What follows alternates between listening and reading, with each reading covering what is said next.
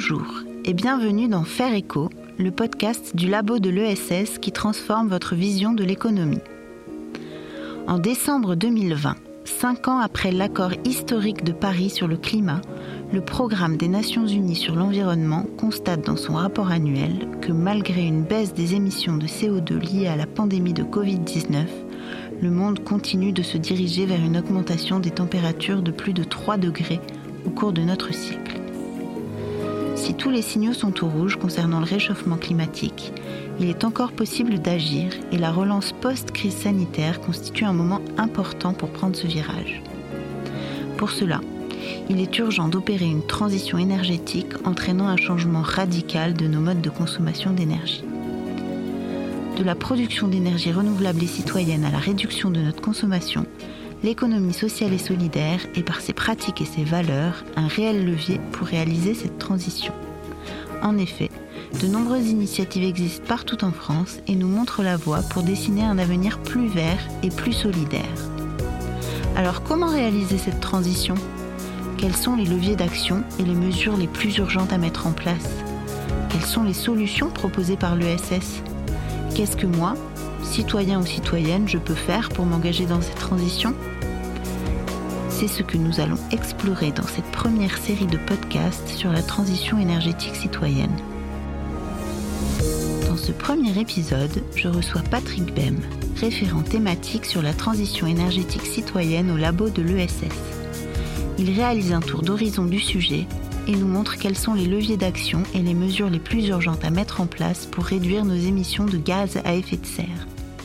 Bonne écoute Bonjour Patrick Bem, bienvenue dans ce podcast dont on enregistre aujourd'hui le tout premier épisode d'une série qui sera donc consacrée à la transition énergétique citoyenne, l'un des thèmes sur lesquels travaille le labo de l'ESS depuis 2015. Alors l'environnement fait partie des préoccupations principales des Françaises et des Français et la transition énergétique est un volet essentiel de la transition écologique. C'est pourquoi il nous semble aujourd'hui essentiel d'aborder le sujet avec vous. Donc euh, pour commencer, est-ce que vous pouvez rapidement vous présenter et euh, nous dire quel est votre parcours et votre rôle au sein du labo de l'ESS Très bien, ben, d'abord bonjour Sophie, merci de m'accueillir pour ce podcast. Euh, je m'appelle donc Patrick Ben, vous l'avez dit, et euh, j'ai un parcours euh, assez classique d'ingénieur dans l'industrie française. Et j'ai switché euh, aux alentours de 40 ans vers un parcours un petit peu plus atypique peut-être, où, où, je me suis consacré au problème de l'énergie qui me semblait fondamental dans les préoccupations qu'on devait avoir à ce moment-là et qu'on continue à avoir aujourd'hui d'ailleurs.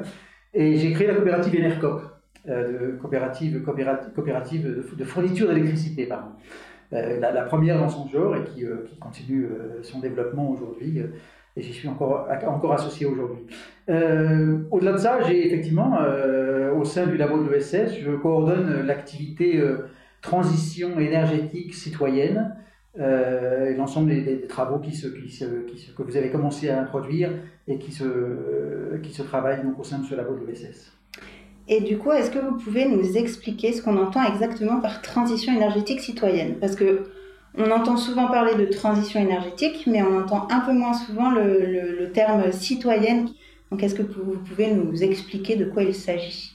Bien sûr. Alors, euh, il ne vous a pas échappé, il n'échappe plus à personne aujourd'hui. Je crois que nous sommes dans une situation d'urgence climatique et que cette situation euh, difficile face à laquelle nous devons réagir est liée aux usages que nous avons d'énergie, puisque euh, les gaz à effet de serre viennent principalement de notre usage des énergies fossiles euh, qui euh, donc, euh, produisent du CO2 ou d'autres gaz à effet de serre qui altèrent la régularité du climat et nous mettent dans cette situation un petit peu problématique. Voilà. Et au-delà, je pense qu'il faut bien comprendre qu'au-delà de, cette, ce, lien entre énergie et climat, l'énergie est plus profondément à la base de nos activités économiques, puisqu'il y a un lien qui est indissoluble, qu'on peut constater très clairement entre la consommation d'énergie et tout simplement le PIB. Et donc, euh, plus on, développe notre, nos activités, ce qui peut se traduire par un indicateur comme le PIB qui est en augmentation, plus la consommation d'énergie jusqu'à présent augmente et plus donc les, les, les problèmes climatiques se, se, renforcent. Alors, quand on parle de transition énergétique, je crois qu'habituellement, hein, on distingue bien trois axes différents qui sont le développement des énergies renouvelables de façon à baisser la, le, taux d'émission de, CO2 par unité d'énergie, on va dire. Hein. Il y a l'efficacité énergétique, bien sûr, c'est-à-dire le fait d'avoir des processus euh, plus performants pour moins produire euh, de CO2 ou de gaz à effet de serre de façon générale à fonctionnalité constante. Et également la sobriété énergétique qui, là, elle, vise plutôt à changer nos comportements pour nous autoriser à moins consommer d'énergie pour nos besoins propres. Voilà. Alors, poser la question pourquoi citoyen, effectivement? Alors, il y, a, plusieurs niveaux de réponse à cette question. Je crois d'abord que euh, euh, le, problème, je, pense que j'ai essayé de vous l'expliquer, du moins j'ai commencé, euh, est un problème assez profond qui demande véritablement un changement de paradigme dans le modèle de société. Et c'est un problème qui, nous semble-t-il, est trop important pour être comme ça l'était jusqu'à présent. Et c'est grosso modo un tiers des gaz d'émission des, gaz d'émission de, à effet de serre. Donc, certainement, si on veut attaquer le problème euh, du changement climatique, il y a une priorité qu'on retrouve un petit peu dans l'actualité, mais de façon certainement insuffisante, à gérer ce problème et résoudre ce problème. donc aller véritablement vers une... il s'agit vraiment d'efficacité énergétique, hein, c'est-à-dire qu'il s'agit essentiellement de, de, de, de renforcer l'isolation des bâtiments, d'aller vers les bâtiments énergie positifs, de façon à réduire singulièrement ce, ce, ce, ce bon tiers d'émissions de, gaz à effet de serre que, que le bâtiment euh, aujourd'hui, euh, dont il est l'objet aujourd'hui. Euh, d'autres thèmes sont extrêmement importants aussi parce qu'ils se, il se, payent en termes d'émissions de gaz à effet de serre de façon assez importante. C'est bien sûr la mobilité verte et sobre qui représente environ 20% des émissions de gaz à effet de serre, ce sont les chiffres en France. Ensuite, l'agriculture 20%, l'industrie 20%. Euh, donc voilà, donc les, domaines sur lesquels nous devons travailler sont nombreux. Euh, nous, on a fait le choix de travailler principalement à trois niveaux. D'abord au niveau euh, des énergies renouvelables, le fait d'essayer d'encourager les énergies renouvelables citoyennes. C'est la raison pour laquelle on a travaillé, on a mis en, place un fonds qui s'appelle Énercité, de façon à aider les porteurs de projets de, production d'électricité renouvelable à pouvoir euh, être aidé à la fois financièrement et aussi euh, en termes d'ingénierie.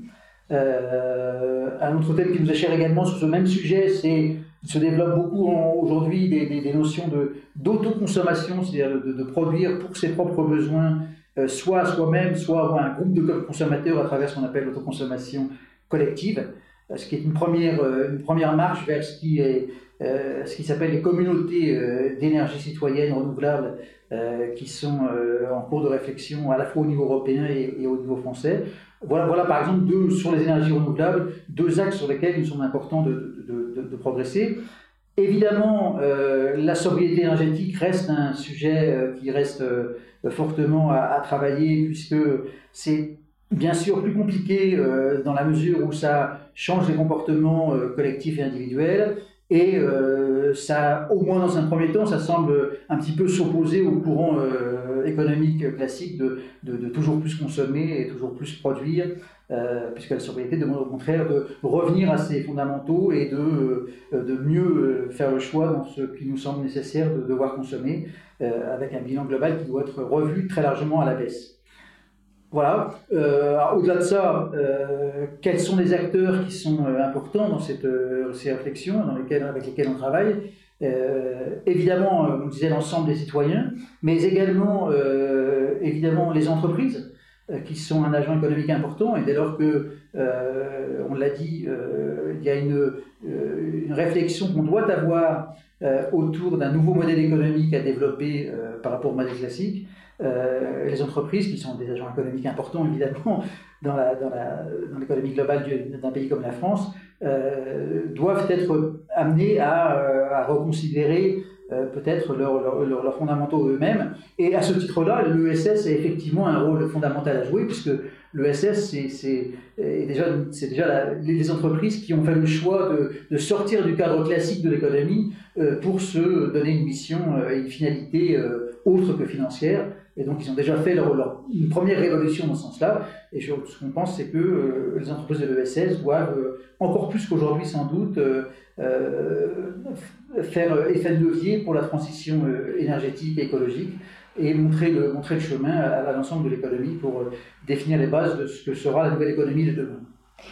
Et justement, on voit que l'urgence est quand même au rendez-vous, tous les signaux sont au, au rouge.